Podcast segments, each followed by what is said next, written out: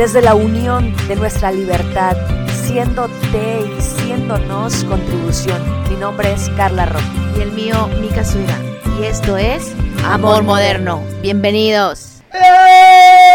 Hicimos! Hola, hola a todos. Bienvenidas, bienvenidos. Estamos muy contentas, llenas de energía, encantadas, enamoradas de empezar esta segunda temporada. Yo pienso que, bueno, han ocurrido muchas cosas, pero una de las principales, diría yo, es la cantidad de mensajes que hemos recibido en todo este tiempo, eh, compartiéndonos que nos escuchan de diferentes lugares. Ella, empiecen, cuando uno nuevo, hey, he escuchado sus podcasts y wow, me, me, hacen pensar en esto, en lo otro. Entonces, gracias, gracias a todos por, por esas muestras de cariño. En parte, por todo eso decidimos hacer esta segunda temporada. ¿Y qué ha ocurrido? Bueno, decimos como los artistas hemos decidido darnos un tiempo. Habíamos estado creando demasiado. Carla en, sus temas de actuación, en sus temas profesionales y en su ser, y yo lo mismo. Y llega no sé si les pasa que llega un momento en que haces algo repetidamente, repetidamente y entras en el automático, ¿no? Y ni siquiera te das cuenta que entras en el automático. Pero yo sí me experimentaba como que iba para allá,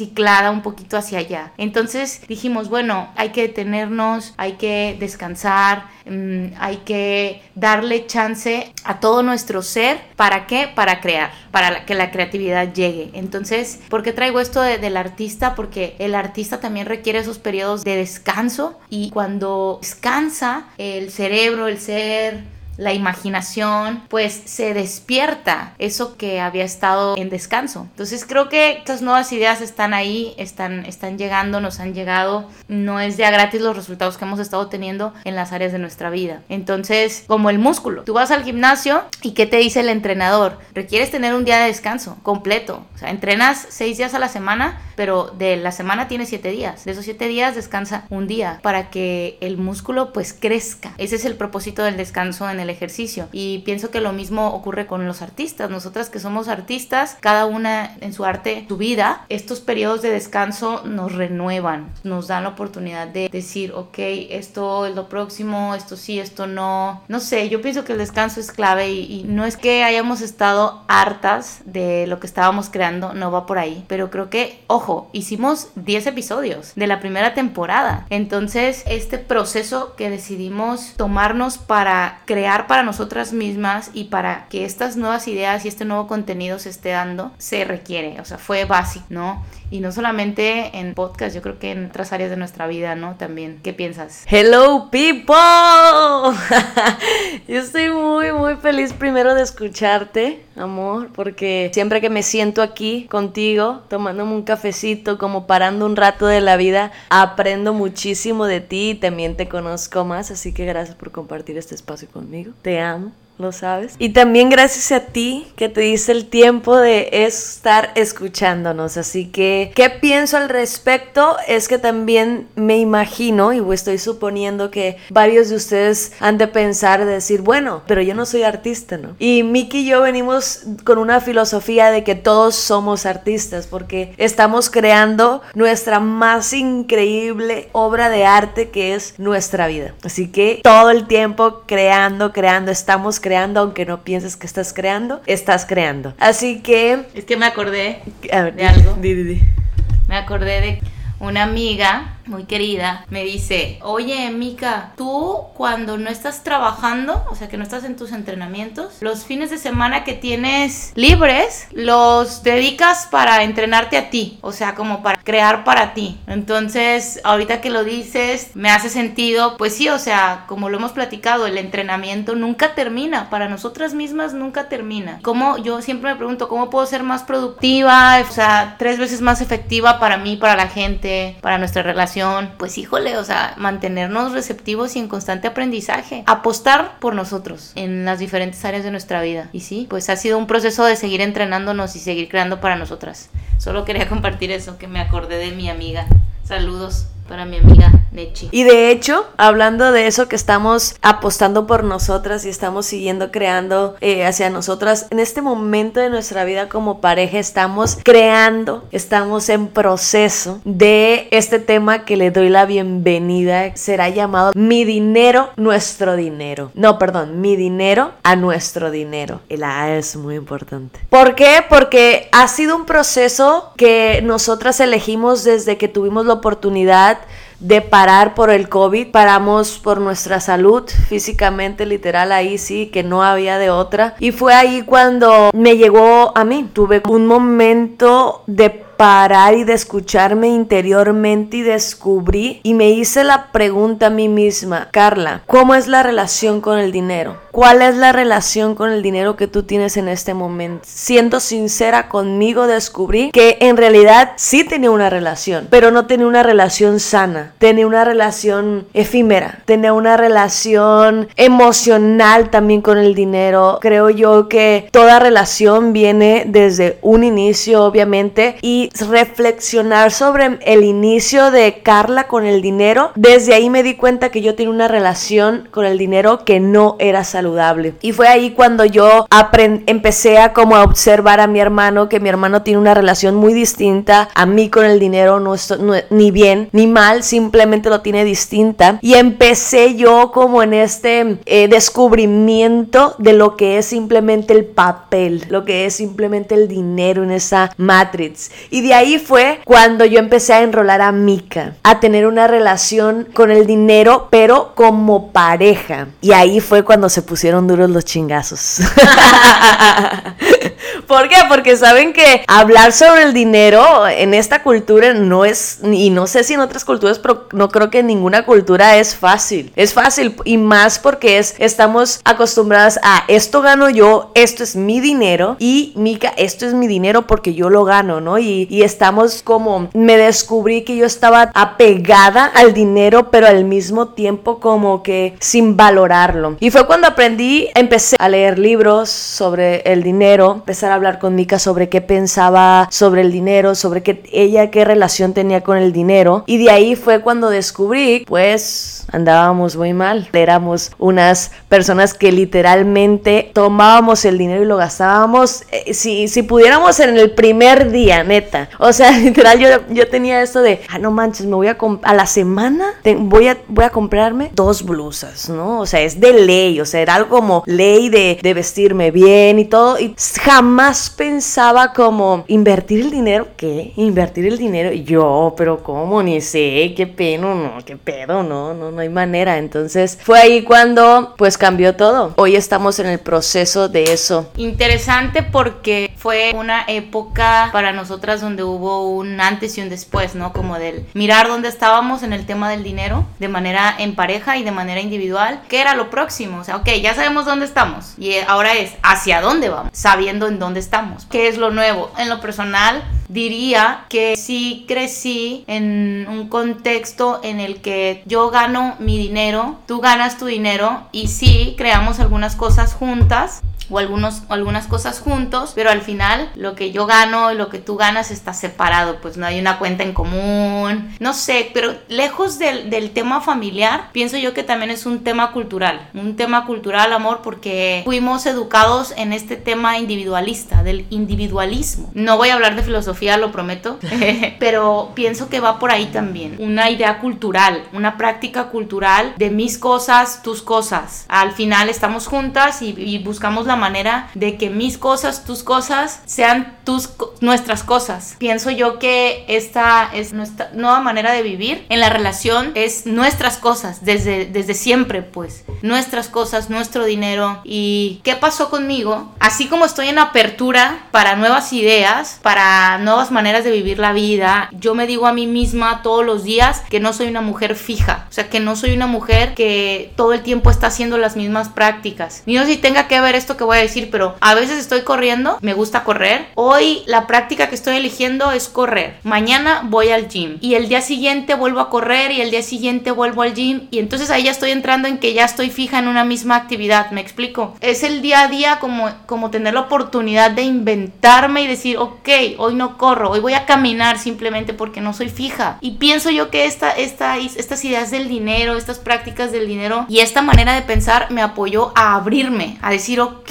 lo que yo he experimentado, lo que yo sé acerca del dinero o como me invento que es generar, gastar, generar, gastar esa filosofía, tal vez ya está obsoleta, o la he vivido durante mucho tiempo y, y si sigo así, caigo en que soy fija. Entonces llegas tú con todo esto de que empezaste a leer, empezaste a investigar y me empezaste a... Porque recuerdo que teníamos pláticas y eran como así hasta un poco de encontronazos, ¿no? De que... Súper incómodas. Eran, eran pláticas incómodas respecto a tu manera de verlo y a mí me parecía algo súper descabellado, así como, ¿what? O sea, ¿de qué está hablando? Yo abrirme a la posibilidad de decir, bueno, ok, puede ser, le puedo poner el signo de pregunta, porque eso también yo le digo a la gente, este, ponle el signo de pregunta a todos, a todo, no como que todo sea verdad. Y cuando empecé a ponerle el signo de pregunta a mis ideas acerca del dinero, o de gastar, o de decir, porque, ojo, generaba yo ingresos y decía, bueno, vida solo hay una, hoy estoy estoy, mañana no estoy, no me voy a ir con ninguna posesión, ninguna de mis posesiones a la tumba, ¿no? Entonces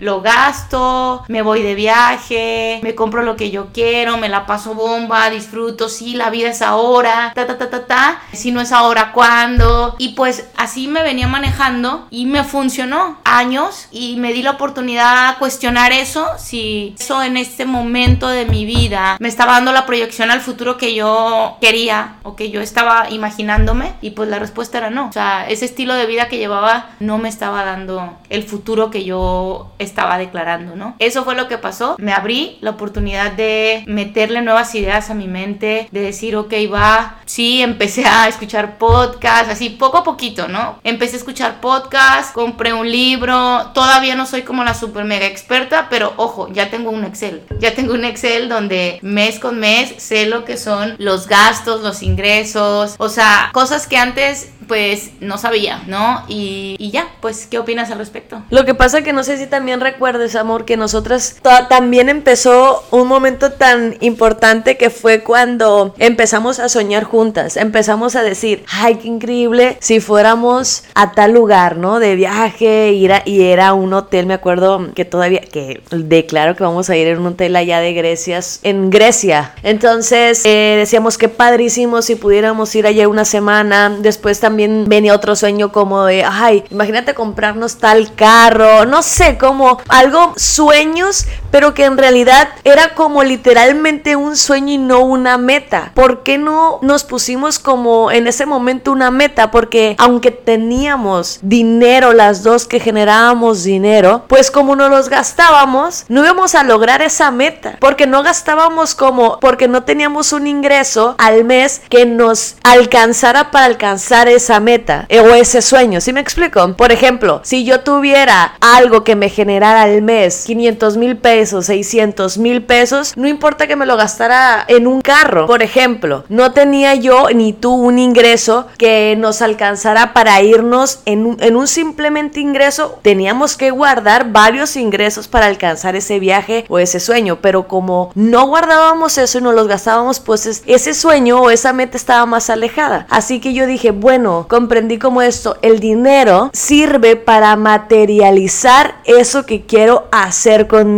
Y fue ahí cuando yo cambié mi relación con el dinero, porque dijo, bueno, si el dinero es algo que se materializa, ok, entonces yo uso el dinero, no el dinero me usa a mí. Y desde ahí empezó también todo. Y es por eso que ahora ya juntas tenemos una meta que fue un sueño en ese momento que cada vez está siendo más cerca. ¿Por qué? Porque ya no tomamos el dinero como efímero y simplemente para lo que se requiere. Y también, o sea, ojo, no estamos como viviendo en una esquina y no gastando nada, ¿no? No, obviamente ¿no? Sí, nada más lo estamos usando para lo que se requiere en este momento para cumplir esa meta o ese sueño que en algún momento nosotras queremos formar como pareja. Por ejemplo, hay muchas parejas por ahí que se quieren casar, pero no se casan, no, o sea, se imaginan como, ¿cómo voy a hacer la boda? O sea, no, no pueden materializar porque por la relación que tienen con el dinero. Es simplemente eso. Y fue cuando ahí empezó nuestro quiebre con el dinero y también pues muchas conversaciones súper incómodas. Les, neta les confieso que conversaciones que Miki y yo salíamos peleadas como cada vez que hablábamos de dinero salíamos del chongo. Literal nos íbamos dormidas y estábamos enojadas y yo le decía, es que por favor lee este libro y ella, no, es que tú no me entiendes.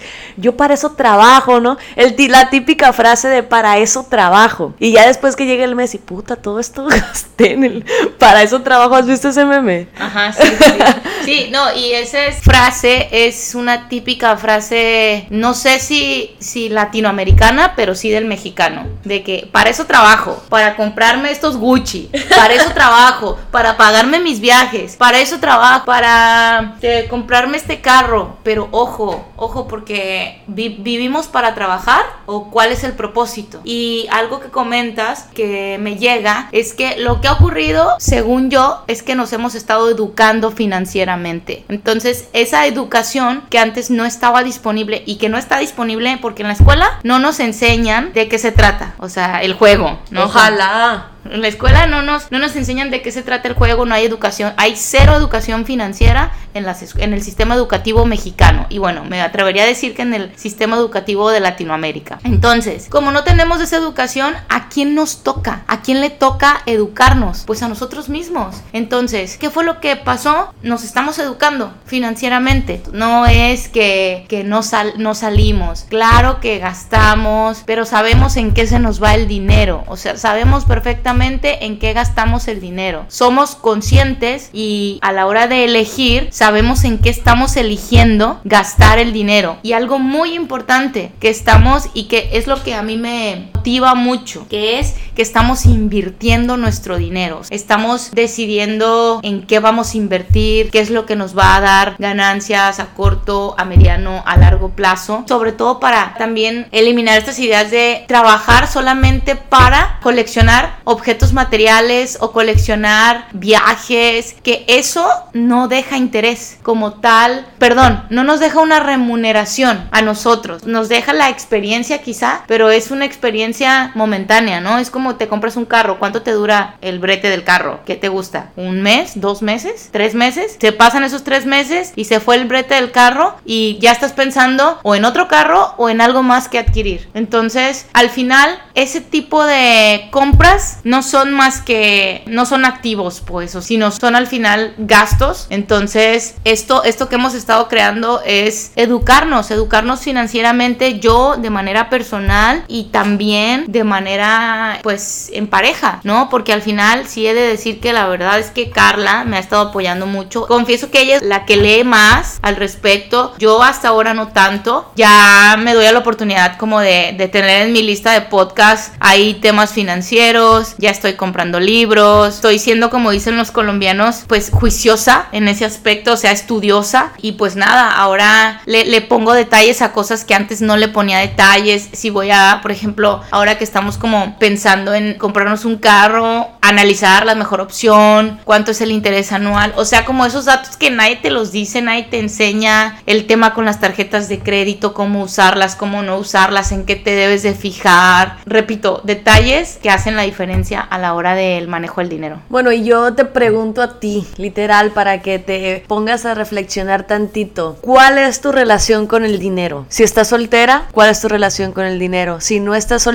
¿cuál es la relación que tienen tú y tu pareja con el dinero? ¿Qué eligen? Porque es esto que les compartimos no es como la verdad, ¿no? Yo creo que cada pareja elige eh, el acuerdo que los dos estén bien con ello. Ahorita Miki y yo estamos bien con esto y nos está funcionando y, estamos aprendiendo una de la otra y nos estamos apoyando. Entonces empezamos haciéndonos esas preguntas, teniendo las conversaciones súper incómodas, dispuestas a debatir y a quedar mal con mi relación, a debatir algo que yo sabía que no era fácil como pareja. Usualmente estamos acostumbrados de estar platicando con tu pareja y que las dos piensen lo mismo. Y estar dispuesta a dar el primer paso en un tema que sabes que tu pareja va a reaccionar de una mal manera, eso es de huevos. Entonces, ¿estás dispuesta a dar ese paso con tu pareja? Y una de las acciones que te invito y que te comparto que estamos haciendo Miki y yo es que cada quien se puede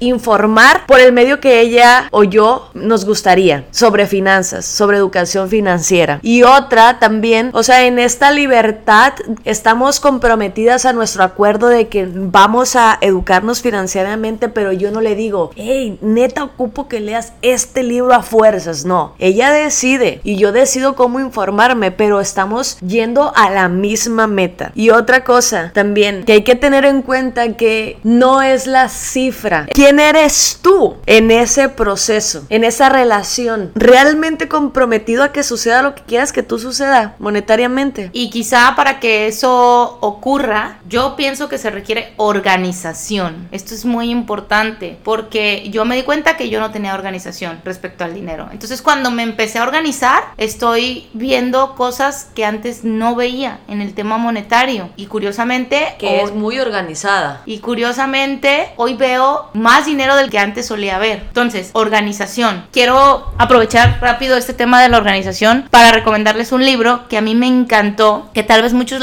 ya lo leyeron o no, pero si no lo han leído, léanlo, cómprenlo. Está el audiolibro en Spotify. Yo en lo personal, pues a mí me gusta más como que lo físico. Lo compramos, lo leímos las dos. Este fue, fue un libro que sí coincidimos. Creo que fue de los primeros y es El pequeño cerdo capitalista. Es muy buen libro para iniciar en este tema de finanzas. Se me hizo súper completo y bueno, se los recomiendo.